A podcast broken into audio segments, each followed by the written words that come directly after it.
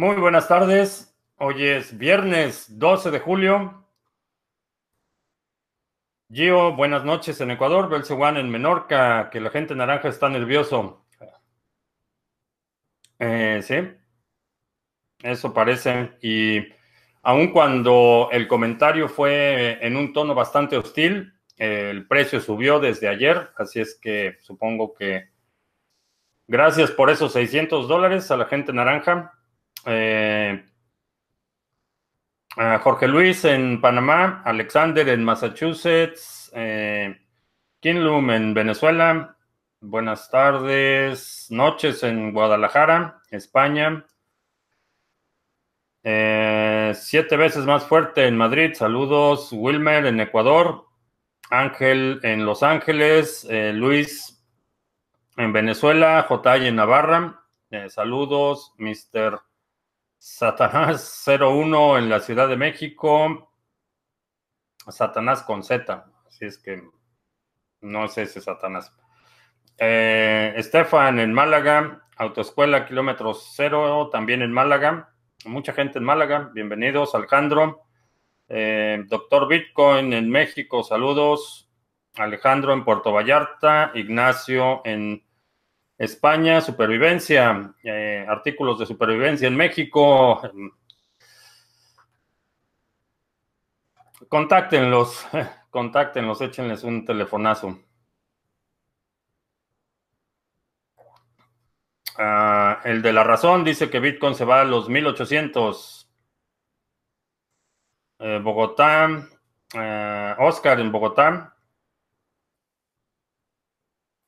Eh, la zanahoria radioactiva de la Casa Blanca tuiteó a favor de Bitcoin. No, dijo que Bitcoin era estaba basado en aire, que no lo respaldaba nada, que era un instrumento que permitía la actividad criminal y que en Estados Unidos solo había una moneda y esa moneda era el dólar y que era la moneda más fuerte del mundo y que iba a seguir así. Mm.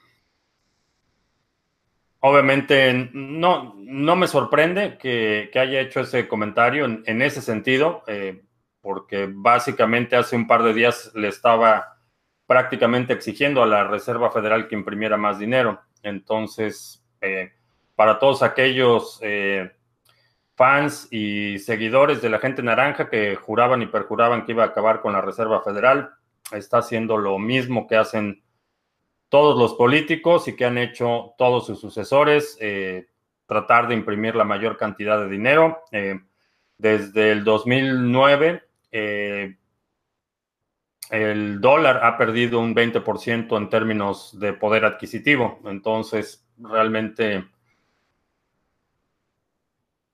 palabra de político. Así es que... Ah,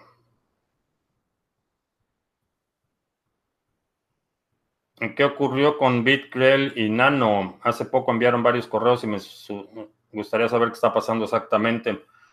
Eh, no, no tengo cuenta en BitGrel, no recibo los correos, pero lo que sucedió es que eh, tenía una, eh, un error en su código y el error consistía en que una vez que iniciabas tu sesión te presentaba los saldos, pero esos saldos no los actualizaba de forma dinámica.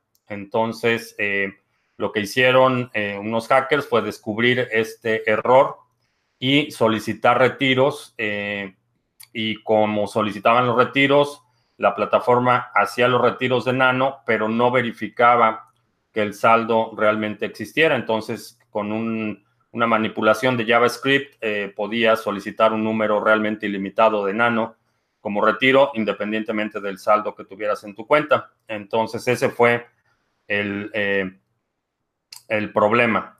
Eh, le echó la culpa a la red de Nano. Eh, Nano se deslindó del problema en la programación. un grupo de clientes de BitGrel iniciaron una demanda en una corte aquí en Estados Unidos. originalmente la petición de, a la corte incluía que Nano hiciera un hard fork, una que revirtiera el estado de las transacciones para impedir esos retiros. Eh, obviamente no hay No hay precedente en el sentido de una corte obligar a un tercero a efectuar trabajo, por lo menos aquí es ilegal. la otra parte es que habría afectación y sobre todo mientras más pasa el tiempo y la red, la actividad en la red sigue, todas esas transacciones posteriores al hackeo eh, serían invalidadas. Entonces, el daño a terceros sería eh, irreparable. Entonces, en, el en términos del, asunto judicial, me parece que todavía no se ha hecho una determinación final. Eh, el juez en algún momento contempló esta posibilidad de ordenar a los desarrolladores de Nano que hicieran esta este hard fork, en la medida que pasa el tiempo, esa solución se ve más inviable. Entonces, hasta donde sé, no ha habido una resolución final en este juicio. Eh, cualquier medida eh, que hayan acordado Nano o, o de forma unilateral fuera de la corte, eh, supongo que informarán únicamente a sus clientes. Alejandra, saludos en Nueva York. Alexander en Colombia. Eh, ya sabes quién dice que sus datos no le dan ningún indicio de recesión económica. Em, no sé por qué, por qué se sorprenden. Eh, realmente es, es, inevitable y es eh, sumamente preocupante el hecho de que niegue la realidad de esa forma. entonces, cuando empiezas a negar la realidad, porque digo, la, desaceleración económica no es ningún secreto, no necesitas un máster en economía para darte cuenta a tu alrededor qué es lo que está pasando en el país. Eh, necesitas, con que tengas contacto con personas, eh, familiares, amigos, vecinos de forma regular, eh, te darás cuenta que hay un, un entorno de preocupación, de desaceleración económica la información que publicó Bank of America. Eh, lo tomo con reserva porque es Bank of America. Eh, no son precisamente los más competentes en términos de predicciones, pero simplemente negar eh, algo que es para la mayoría de la gente tan evidente es sumamente peligroso porque simplemente, independientemente de la ideología, cuando no tomas tus decisiones en función de la mejor información eh, disponible eh, es conducente a errores y, políticas económicas cerradas eh, históricamente han tenido consecuencias devastadoras en el país cuando estás en un entorno de debilidad económica. Entonces es, definitivamente es preocupante y, y, cuando niegas la realidad y eres el encargado de las políticas públicas, sucede lo que también estamos viendo aquí, que no es, no es muy distinto de lo que está sucediendo en, México con ya sabes quién.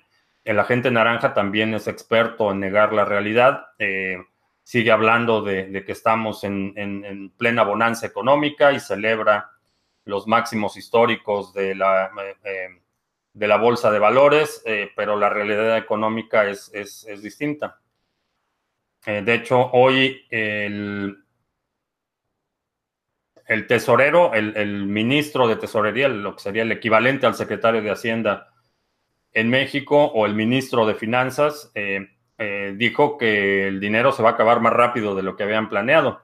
Entonces, eh, la situación definitivamente preocupante y aun cuando asumiendo que la situación económica en México fuera estable, que no hubiera indicios de recesión, el simple hecho de que aquí en Estados Unidos hay indicios de recesión y ya no son simplemente especulaciones, ya eh, la Reserva Federal anunció el índice de riesgo de recesión, está en su punto más alto. Esos nubarrones serían suficientes para que la política económica en México se empezara a poner el guarache antes de espinarse, porque aun cuando la situación de, eh, repito, en México fuera eh, económicamente estable, una recesión en Estados Unidos invariablemente le pega a la economía mexicana. Entonces, aún, aún ignorando la, declaración de eh, eh, Bank of America, la reducción de las expectativas de crecimiento por muchos analistas internacionales, el simple hecho de que Estados Unidos esté en el umbral de una recesión, sería suficiente para tomar medidas drásticas, pero si ignoras la realidad, la realidad acaba sorprendiéndote.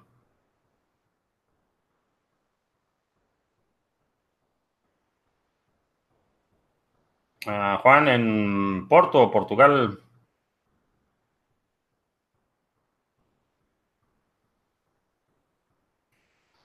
¿El agente naranja es un peligro para Bitcoin? No, realmente ya la prueba de fuego sucedió ayer. Y ayer hubo otro incidente que también quedó un poco rezagado por, por la, eh, aparente eh, irrupción de la gente naranja en, el tema de Bitcoin y las criptomonedas, pero el presidente de la Reserva Federal ayer en la mañana dijo que reconoció en una eh, audiencia con la Comisión de Finanzas del Congreso que, Bitcoin es una reserva de valor. Ah, en, esos términos lo, planteó. Eh, en las mismas palabras dijo que Bitcoin es una reserva de valor. Entonces, eh, en ese sentido, creo que ya es, eh, eh, es inevitable, no lo pueden detener, ya reconocen su valía y, no importa lo que diga la gente naranja en este momento, si el, si el mercado no se desplomó con el tweet de ayer, como lo ha hecho en el caso de Boeing, lo ha hecho en el caso de General Motors y otras compañías que ha atacado públicamente, las acciones se desploman en cuestión de horas. Eh, en este caso, el precio realmente subió, así es que consideraría que ya, eh, por lo menos en términos de ataques eh, de, por parte de la gente naranja, Bitcoin ya está vacunado.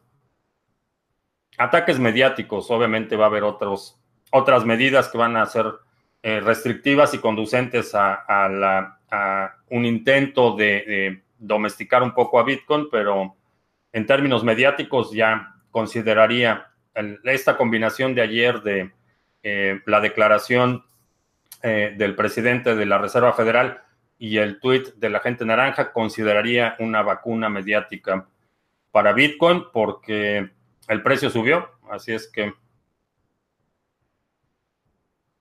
¿Cómo funciona el arbitraje comprando varios exchanges? Eh, ok. Vamos a suponer tienes dos cuentas, una en Binance y otra en eh, Bitrex. Ves la diferencia de precio en los exchanges y resulta que, y voy a usar números redondos para facilitar la explicación. En, en, eh, Binance, eh, Bitcoin se está vendiendo en 12,000 y en Bitrex se está vendiendo en 12,200. Tienes ahí una diferencia de precio y eh, ese es el arbitraje. Lo que haces es comprar Bitcoin en, Binance, que es lo más barato, y, lo y, vendes ese Bitcoin en Bitrex. Eso te da una ganancia. Entonces estás moviendo, tienes saldo en los dos exchanges, tienes, eh, por ejemplo, eh, TrueSD o cualquier instrumento equivalente al dólar, stablecoin. Entonces estás moviendo, compras aquí y vendes acá y luego repites el proceso, mueves dinero entre los exchanges. Eh, esas ventanas de arbitraje eh, es básicamente aprovechar la diferencia de precio entre un exchange y otro. Esa diferencia de precio eh, obviamente es una ventana temporal.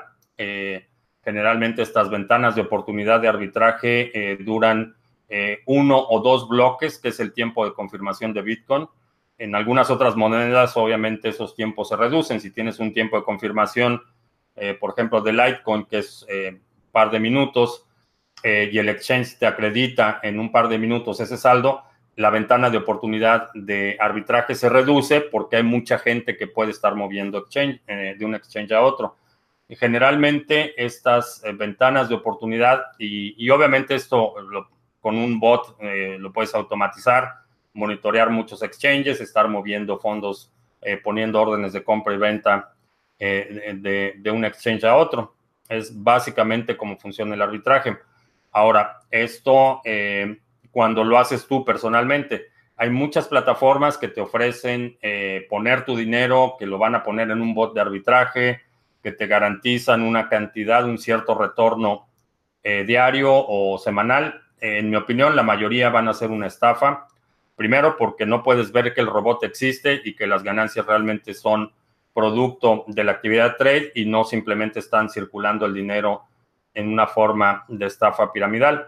El segundo aspecto es que estas ventanas de oportunidad, eh, como repito, son temporales, eh, son irregulares, son inconsistentes. Entonces, alguien que garantiza un retorno eh, diario asume que estas oportunidades son constantes o predecibles o regulares, cosa que no es cierto. Entonces, si vas a hacer arbitraje, si vas a comprar en un exchange, vender en otro, mover dinero, eh, en mi opinión, lo haces con un bot que tú controlas, que sepas exactamente qué es lo que está haciendo, o hacerlo eh, de forma eh, manual.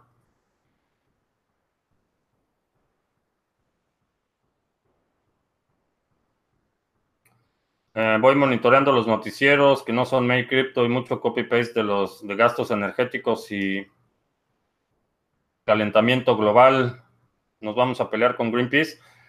Ha habido muchos, eh, muchos artículos eh, atacando eh, Bitcoin por el alto consumo energético.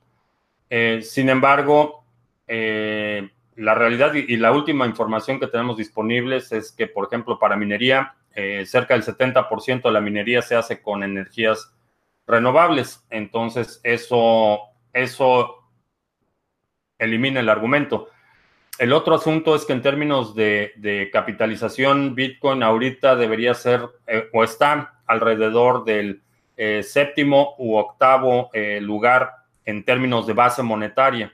es decir, que Bitcoin por sí mismo es una economía mayor a, la mayoría de los países. Entonces, en mi opinión, tratar de reprimir o atacar una tecnología eh, o un, mercado por su consumo energético eh, sería el equivalente a decir que eh, Portugal, por ejemplo, consume demasiada electricidad y no deberíamos permitir a Portugal tener actividad económica porque consumen mucha energía o consumen más que, más que El Salvador o que Guatemala. Sería un argumento totalmente absurdo. Entonces, en ese sentido, vamos a ver muchos ataques en ese frente, por el frente del eh, consumo energético, pero eh, la realidad es que eh, son ataques, en mi opinión, que no, no son argumentos lo suficientemente convincentes. Si habláramos de desperdicio energético, hay miles de formas que se me ocurren, entre ellas las luces de Navidad, que es realmente un desperdicio energético y que no se traducen en un eh, beneficio en términos de soberanía financiera.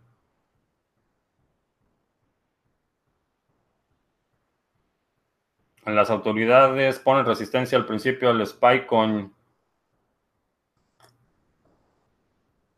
Por cierto, esto no es, no es sangre, no es, es pintura para para que no se alarmen. No, no crean que tuve ahí una discusión o que traté de convencer a alguien de algo. Es pintura.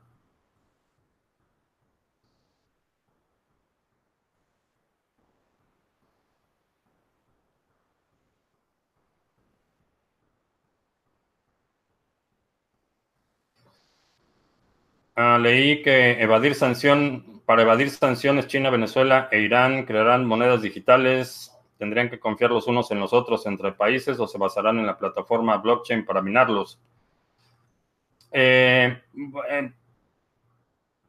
por ejemplo, Venezuela ya lo trató de hacer, eh, es el, fiasco del petro. Eh, uno de los propósitos del petro era precisamente evadir sanciones. lo que realmente el problema de las sanciones económicas realmente no, no se traducen en un, elemento de confianza, sino en un elemento de centralización. Eh, prácticamente todos los sistemas de pagos internacionales están controlados eh, por Estados Unidos y, en, las últimos, en los últimos años Estados Unidos ha utilizado eso como mecanismo de presión para imponer eh, sus políticas a nivel global. Eh, lo que China, Venezuela, Irán, Rusia, eh, por un lado, la eh, Unión Europea, por otro lado, es están haciendo es establecer sistemas de pagos. Realmente la parte de la cadena de bloques y la, este entorno no permisionado resistente a censura no es útil para ese tipo de, de aplicaciones. China, Venezuela, Irán pueden firmar un acuerdo, establecer conectividad entre sus sistemas financieros. realmente el aspecto de blockchain aunque suena innovador y suena eh, muy trendy, eh, la realidad es que desde el punto de vista estrictamente hablando de tecnología, no requieren la tecnología, lo que necesitan es simplemente establecer estos acuerdos de cooperación, conectar sus eh, sistemas financieros, a establecer un, un protocolo común para sus transacciones y pueden implementar sus sistemas de pagos. Ya lo está haciendo la Unión Europea. Eh, tengo entendido que Rusia, China y, e Irán también ya están trabajando en algo parecido. No sé si Venezuela está incluido en ese paquete, pero realmente la, cadena de bloques tiene beneficios cuando tienes un entorno eh, en el que no necesitas confiar de la otra persona. Eh, en el caso de este tipo de eh, implementaciones institucionales, hay, los actores son conocidos, hay acuerdos de por medio, hay eh, acuerdos de cooperación, tratados, contratos internacionales, etcétera, que respaldan ese aspecto de confianza. No necesitan un sistema descentralizado.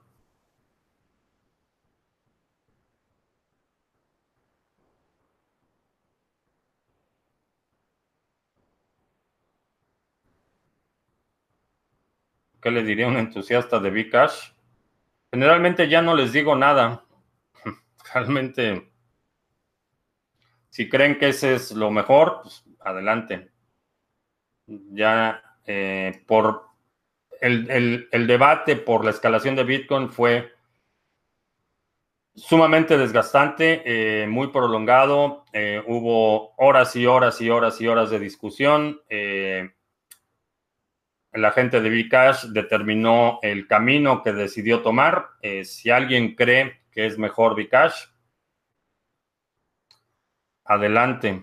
Eh, en términos eh, económicos y técnicos, el tamaño del bloque, incrementar una red, escalar una red, simplemente incrementando el tamaño del bloque, es como si quisieras crecer Internet, simplemente poniendo cables más grandes no es así como funciona la escalación de protocolos.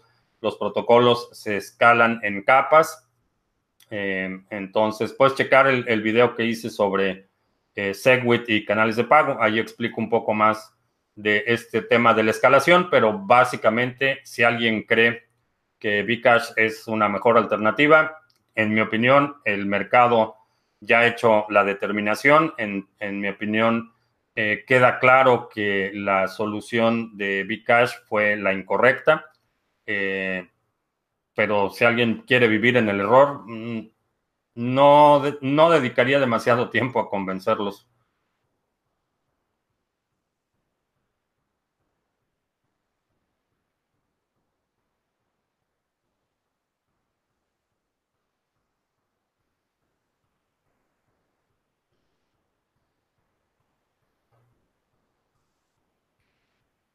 El agente naranja y Bitcoin parece que no sabe mucho sobre Bitcoin.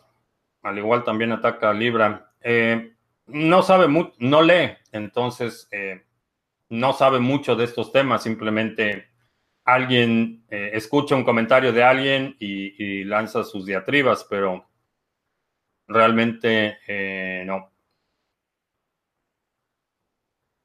¿A qué velocidad de Internet es recomendable para minar? Lo más importante para minar es eh, la, energía eléctrica, tu acceso a energía eléctrica. La conectividad realmente no necesitas una conectividad excesiva. Eh, el volumen de transferencia de datos, eh, la verdad es que no es tan, no es tan grande. la conectividad no es tan, no es tan crítica. La latencia sería lo más importante, más que la velocidad. Eh, la latencia porque si estás minando y una vez que encuentras el bloque, necesitas propagarlo a toda la red lo más rápido posible. Entonces, la latencia en la conectividad es un componente importante en términos de ancho de banda. Eh, realmente no se, no se requiere demasiado.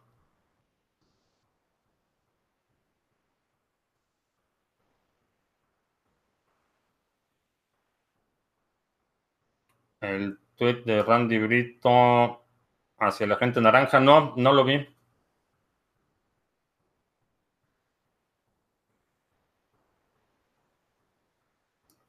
¿Qué hay de cierto que Irán va a entrarle a la minería de criptos? Eh, un ruido raro.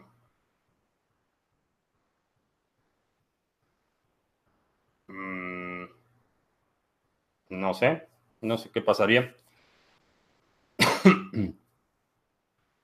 Eh, que Irán va a entrarle a la minería. Eh, sé que algunas eh, mezquitas ya están minando, porque de hecho en, Irán las mezquitas tienen energía gratuita, no pagan electricidad. Sé que algunas ya están minando para sostener sus actividades. Hay conversaciones en este momento para mover infraestructura, mineros, granjas de minería de China a Irán. hay conversaciones, no he escuchado ninguna ningún acuerdo eh, que haya sido concretado, pero sé que hay conversaciones para mover infraestructura eh, de minería de China a Irán.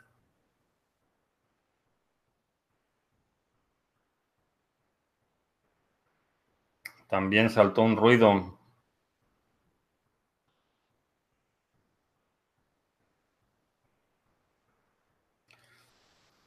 Se puede comprar Bitcoin de a dos mil dólares, ir comprando de a poco. Sí, eh, es una, en, mi opinión, en este momento es una buena estrategia, eh, a menos que tengas un capital eh, que no vayas a ocupar en los próximos, digamos, en el próximo año.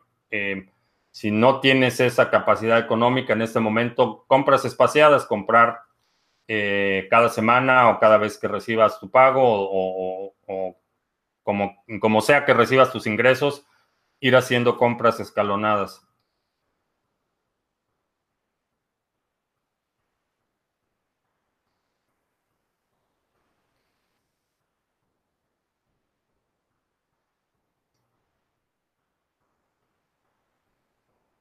Eh, ¿Cómo hacen las ballenas para sacar dinero con los flash crash? Como el que hace una semana compraron BTC a, a 110 dólares. Eh, lo que haces es tener abiertas órdenes de compra y venta en niveles bajos. Es básicamente no reaccionas eh, eh, de forma inmediata. Realmente no, no habría suficiente tiempo para que puedas ejecutar la orden y ponerla y que se llene. Simplemente tienes órdenes de compra y venta a precios sumamente bajos y a veces te, te, resulta. y pues básicamente cómo funciona. Tienen órdenes de compra por el suelo.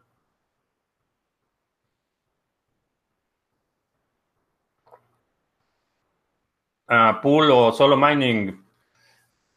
Generalmente un pool eh, te va a dar resultados más consistentes. Eh, y depende también de la red, obviamente, pero generalmente un pool es una mejor idea. Eh, ¿Cuánto cuesta hacer un bot de esos? Em, lo puedes conseguir, por ejemplo, eh, si vas a la página de criptomonedastv.com, diagonal recursos, ahí tengo una lista de algunos bots eh, comerciales, por ejemplo. Eh, hay de distintos precios, hay algunos de, que son open source, que puedes descargar el código, compilarlo y echarlo a andar en tu propia computadora.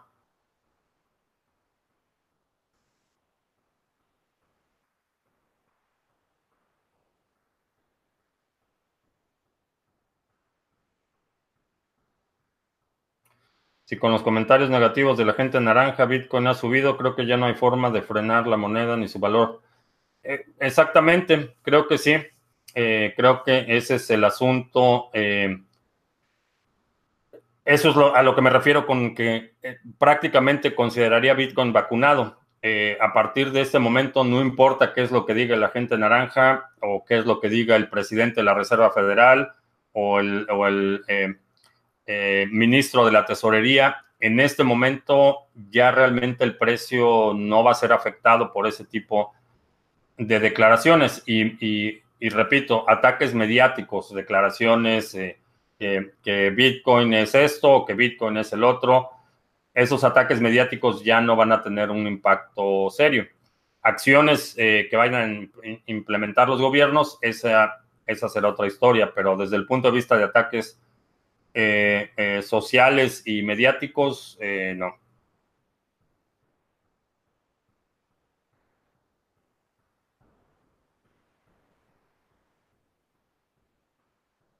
Ya, estoy súper atrasado en el chat.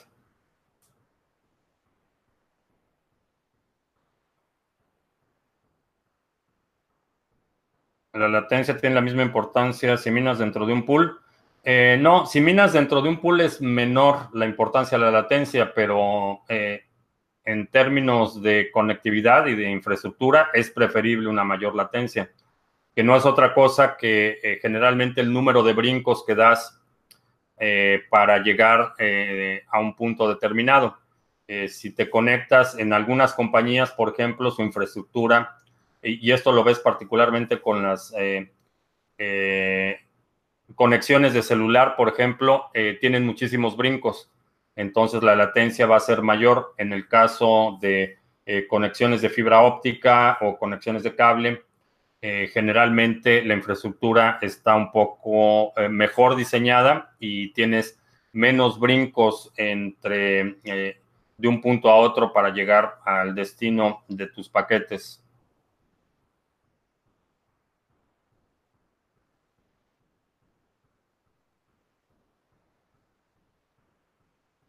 Y las mezquitas las han llenado de ASICs y el Estado les ha dado aviso.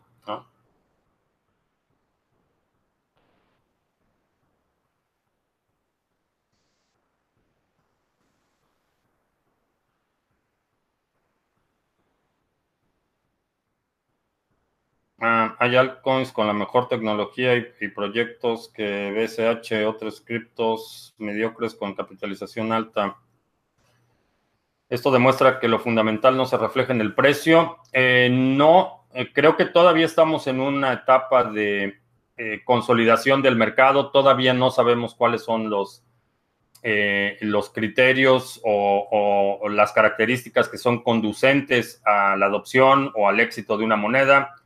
Entonces, sí, hay mucha simetría. Hay, hay proyectos que, en mi opinión, no valen ni un Dodge y y que están capitalizados por cientos o miles de millones de dólares. Hay otros que tienen capitalizaciones muy pequeñas que en mi opinión tienen eh, contribuciones importantes o aspectos interesantes eh, desde el punto de vista tecnológico. Entonces, eh, en este momento, no, el precio está más bien determinado por la apreciación más que por los fundamentales.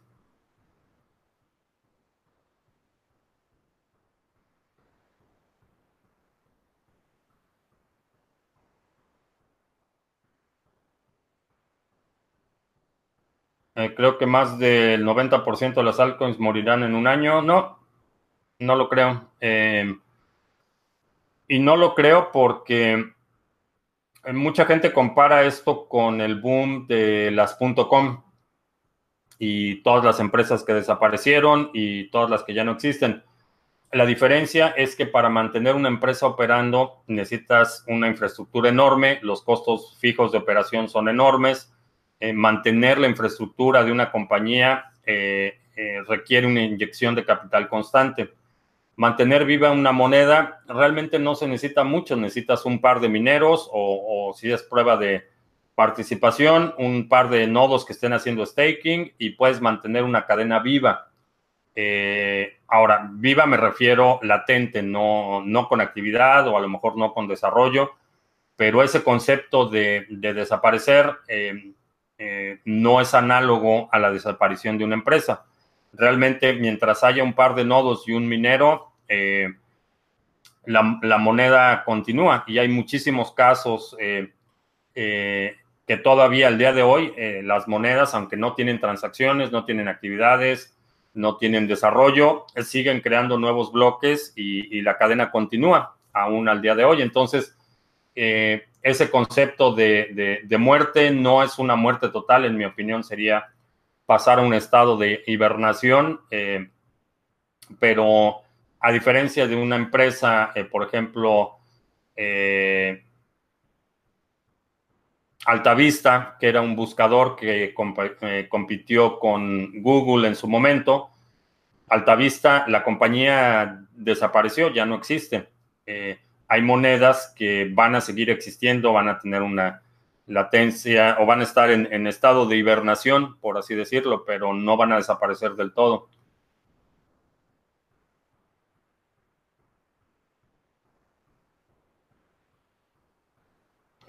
Doctor Ligio, ¿no será que los bancos quieren meter a, Ripple como moneda de Facebook? Ah, no, los bancos han tenido por lo menos dos años para implementar Ripple, ninguno lo ha hecho. Ah, han hecho pruebas con la tecnología, pero realmente nunca nunca ha despegado y en mi opinión los bancos no, no van a aceptar o no van a comprar la moneda de Ripple, que ese es todo el argumento que eh, mucha gente sigue propagando, eh, que es un argumento en mi opinión eh, falaz. los bancos no van a comprar el token de Ripple, pueden utilizar la tecnología, de hecho la inversión que hicieron en, en MoneyGram va en ese sentido, van a utilizar la tecnología, pero no van a utilizar el token los bancos no se van a pelear por comprarte los tokens de Ripple. Eso es algo que eh, he mencionado en múltiples ocasiones y no veo un, punto en el que el banco esté lo suficientemente motivado como para ceder el control de la emisión de dinero a un tercero. Eh, que se active la falla de San Andrés. Si te refieres a la de San Andrés López Obrador, ya se activó.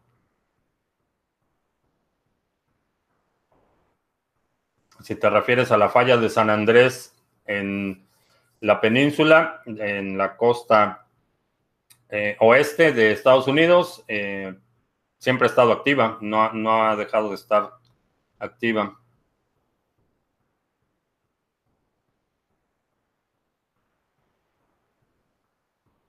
Cuando Bitcoin se ha considerado como reserva de valor por varios países, ¿qué será de los holders con más de un BTC? Eh, es difícil, es difícil predecirlo, pero definitivamente van, va, quienes tengan más de un BTC eh, van a ser jugadores importantes en el panorama económico.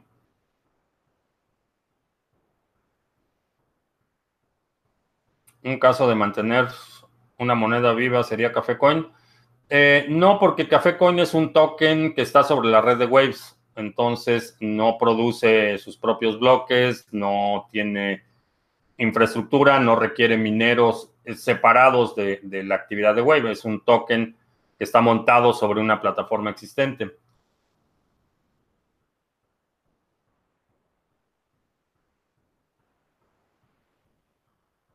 Houdini, eh, si no te gusta mi comentario de política, llégale.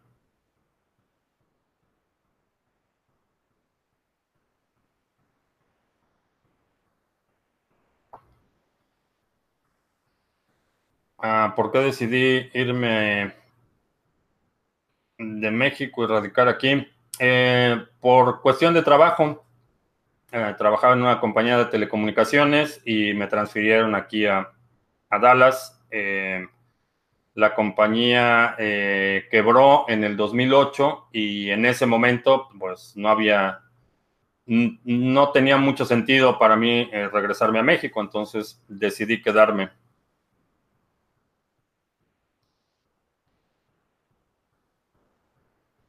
Decreed es, mejor que Bitcoin en cuanto a la tecnología. Mm, no diría mejor, pero tiene contribuciones eh, importantes. Eh, Decreed tiene este concepto de eh, la integración del consenso a nivel de protocolo. Creo que es, es una contribución importante. adoptaron también el modelo de tesorería, entonces puedes proponer proyectos que son eh, fondeados con recursos eh, que se liberan a nivel de protocolo. Entonces tienen, tienen eh, innovaciones importantes. También me pareció muy, muy interesante el proceso. Hasta hace año y medio aproximadamente, no es cierto, hace, ¿cuándo fue? Ah, me parece que fue en octubre noviembre del año pasado. Hicieron la transición. en un inicio todo el, desarrollo del protocolo estaba controlado y fue financiado por una empresa. Eh, llegando el upgrade de Politeia, lo que hicieron fue liberar eh, totalmente la red. Eh, es el mismo proceso que está siguiendo Cardano. en un principio, el protocolo se, desarrolla en un entorno controlado, financiado por una empresa y, y en un punto que es parte de la premisa básica, que es parte del plan inicial, y esto es una distinción importante. Desde el plan inicial está el objetivo de liberar la red. Al inicio, el, entorno de desarrollo es, controlado y eh, después lo liberan para, eh, para que se convierta realmente en un protocolo abierto. Y eh, si no mal recuerdo, creo que Decred fue de los primeros en establecer esta eh, metodología.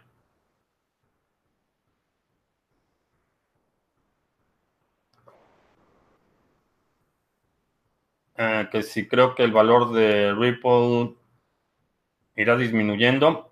En mi opinión, sí. Eh, obviamente, si lo vas a evaluar en dólares, generalmente el precio en dólares está ligado al incremento de Bitcoin.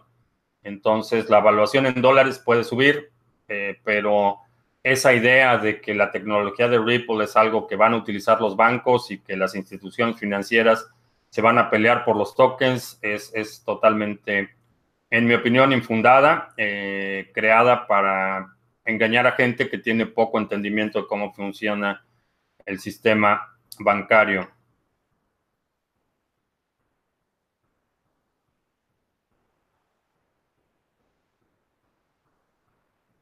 Donde aprendí tanto de criptos. Eh, pues, leyendo. Eh, mi formación profesional también ayuda. Soy ingeniero en sistemas. Eh, toda mi carrera profesional ha estado alrededor de, Internet, infraestructura, sistemas de información, aplicaciones.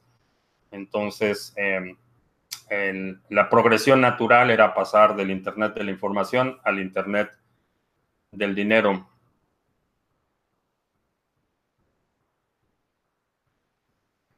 Que si creo que los bancos quieren meter a libre en el sistema financiero, eh, quieren domesticarlo, quieren ponerlo eh, bajo control. Eh, ahora, todavía falta, la próxima semana es la audiencia con el Comité de Servicios Financieros del Congreso. falta, falta todavía ver eso.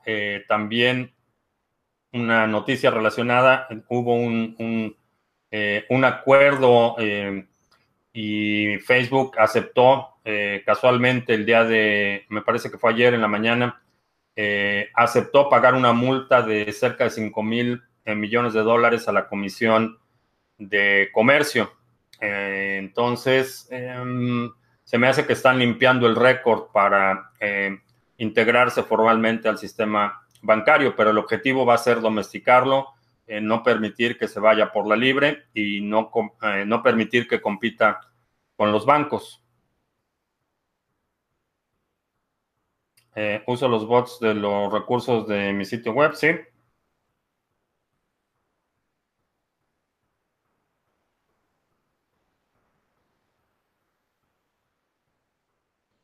¿La educación universitaria sirve de algo? Eh, la educación, en mi opinión, siempre sirve de algo. Eh, ahora, lo que, lo que ha cambiado en los últimos años es que si estás buscando obtener una educación universitaria para obtener un empleo, eh, quizá no sea la mejor idea.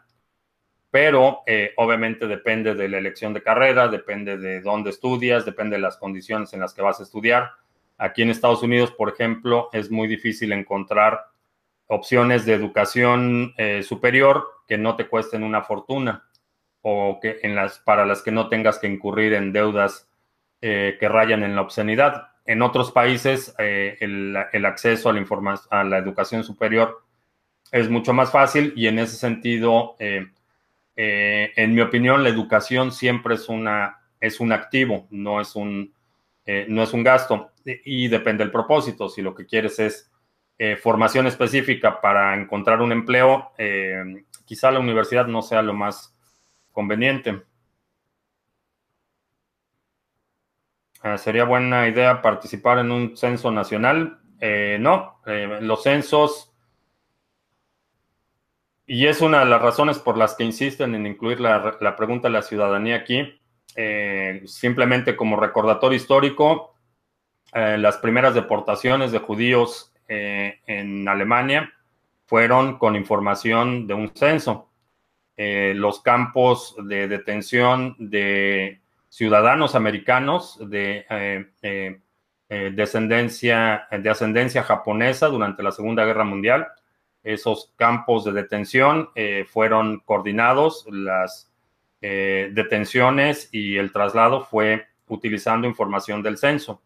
Entonces, en mi opinión, es una mala idea darle información al gobierno de forma voluntaria. Eh, simplemente limitar tus eh, interacciones con, no solo con gobiernos, sino también con empresas en la forma eh, de el criterio mínimo, proporcionar la mínima información necesaria para llevar a cabo la transacción necesaria. De ahí en fuera, voluntariamente dar información al gobierno o a las empresas, en mi opinión, es una mala idea en estos momentos.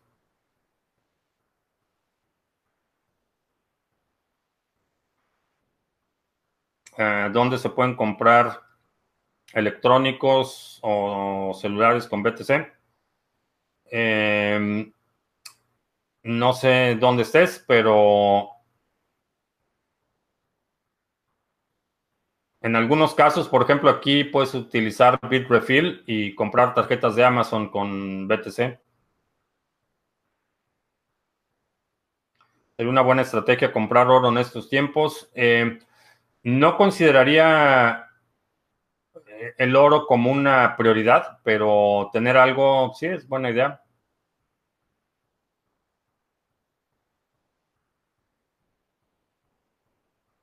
Bitcoin podría detener la censura de noticias. Eh, parcialmente puede facilitar eh, la actividad económica de quienes eh, tradicionalmente tienen cerrado el espacio al sistema financiero. Pero la noticia en sí, no. Si la fuente es una porquería, lo que quede en la cadena de bloques va a ser una porquería.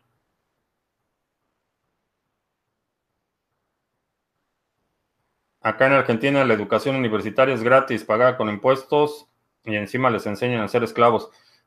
Sí, mucho tiene que ver con el propósito. Si lo que quieres es ir a la universidad para encontrar un trabajo, puede o no ser una buena idea, pero en general creo que eh, la disciplina o, el hábito de aprender, eh, de aprender por tu cuenta es una habilidad que creo que te puede llevar mucho más lejos que una, eh, un título universitario. Si, eh, si estás estudiando algo por el, por el placer del conocimiento o por eh, la experiencia, es una buena idea, definitivamente.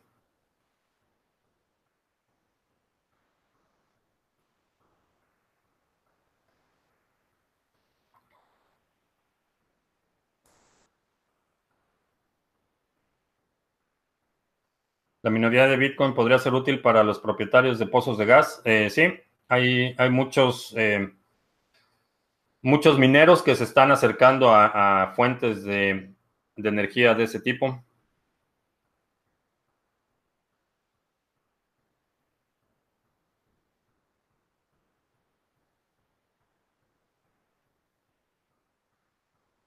Uh, Traxalt, la criptomoneda de Airbit Club, si no mal recuerdo, el Airbit Club era una mega estafa. Eh, me, suena el nombre que algo había surgido ahí de una super estafa, pero no tengo idea de Traxal. Ah, ¿Qué tan mal está el Deutsche Bank? Su deuda es impagable. Ya en este momento su exposición a derivados ya es impagable. Eh, ¿Qué tan mal está? Eh, recortaron su plantilla, van a despedir eh, cerca de 20 mil empleados, que es como el poco más del 40% de su base laboral. Así es que bastante mal. Ah,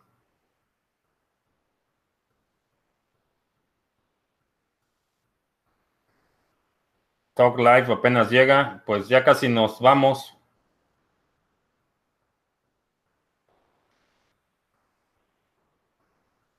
Argentina, país de socialistas, siempre en crisis. Eh, sí, desafortunadamente es una, eh, una situación recurrente, no solo en Argentina, en la mayoría de los países de América Latina vemos esto una y otra vez.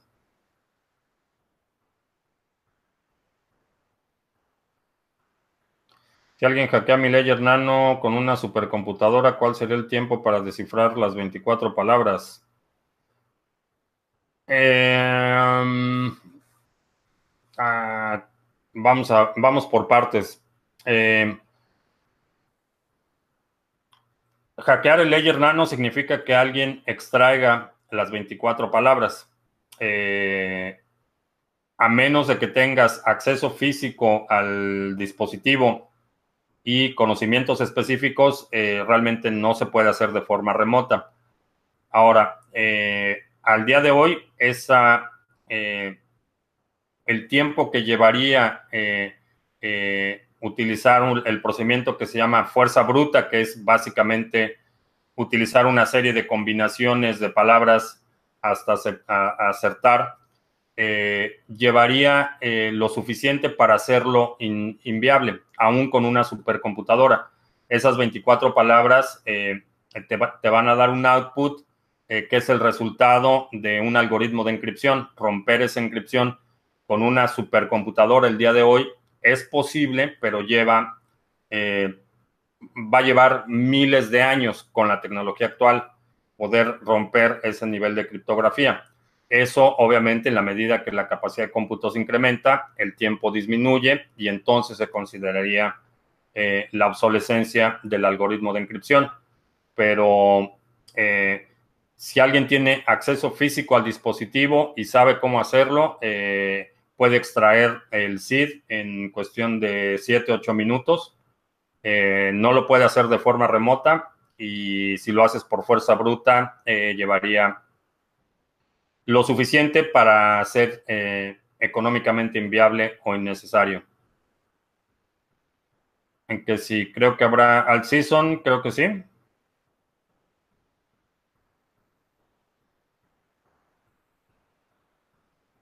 Ah, para viajar me llevo el Ledger Nano o la semilla. Em, depende viajar a dónde. Pero es mala idea viajar con en criptomonedas a menos que no las... Ah, depende del propósito del viaje.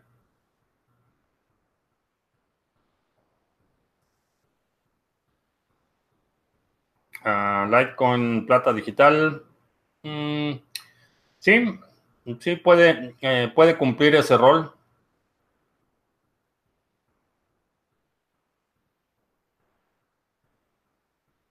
Uh, ¿Cómo veo el dólar? Contra Bitcoin en estos tiempos y los próximos años.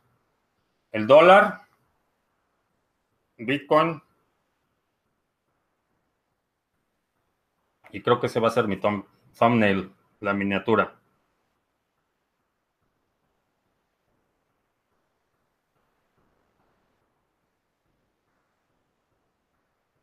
Ah, por fuerza bruta es exponencial un segundo para dos combinaciones, un minuto para tres combinaciones de 14 letras, 1800 eh, años. Sí, realmente el, tiempo que se llevaría para hacerlo mediante fuerza bruta lo haría económicamente inviable.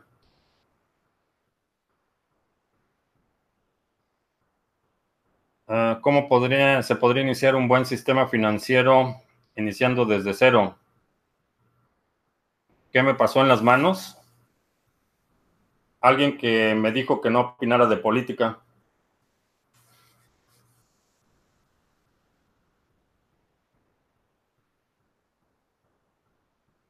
No, estaba pintando los racks para la versión 2.0 de mi sistema de uh. Bien, pues ya ni se me fueron los anuncios.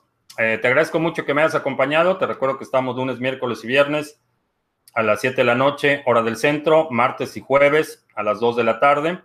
Si no te has suscrito al canal, suscríbete para que eh, recibas notificaciones cuando estemos en vivo y cuando publiquemos nuevos videos, recursos a lo que iba a anunciar, que ya no anuncié, los seminarios, el exchange y eh, nuestro nuestra presencia en minds.com. Todo esto está en la descripción de este video. Por mi parte es todo. Gracias y hasta la próxima.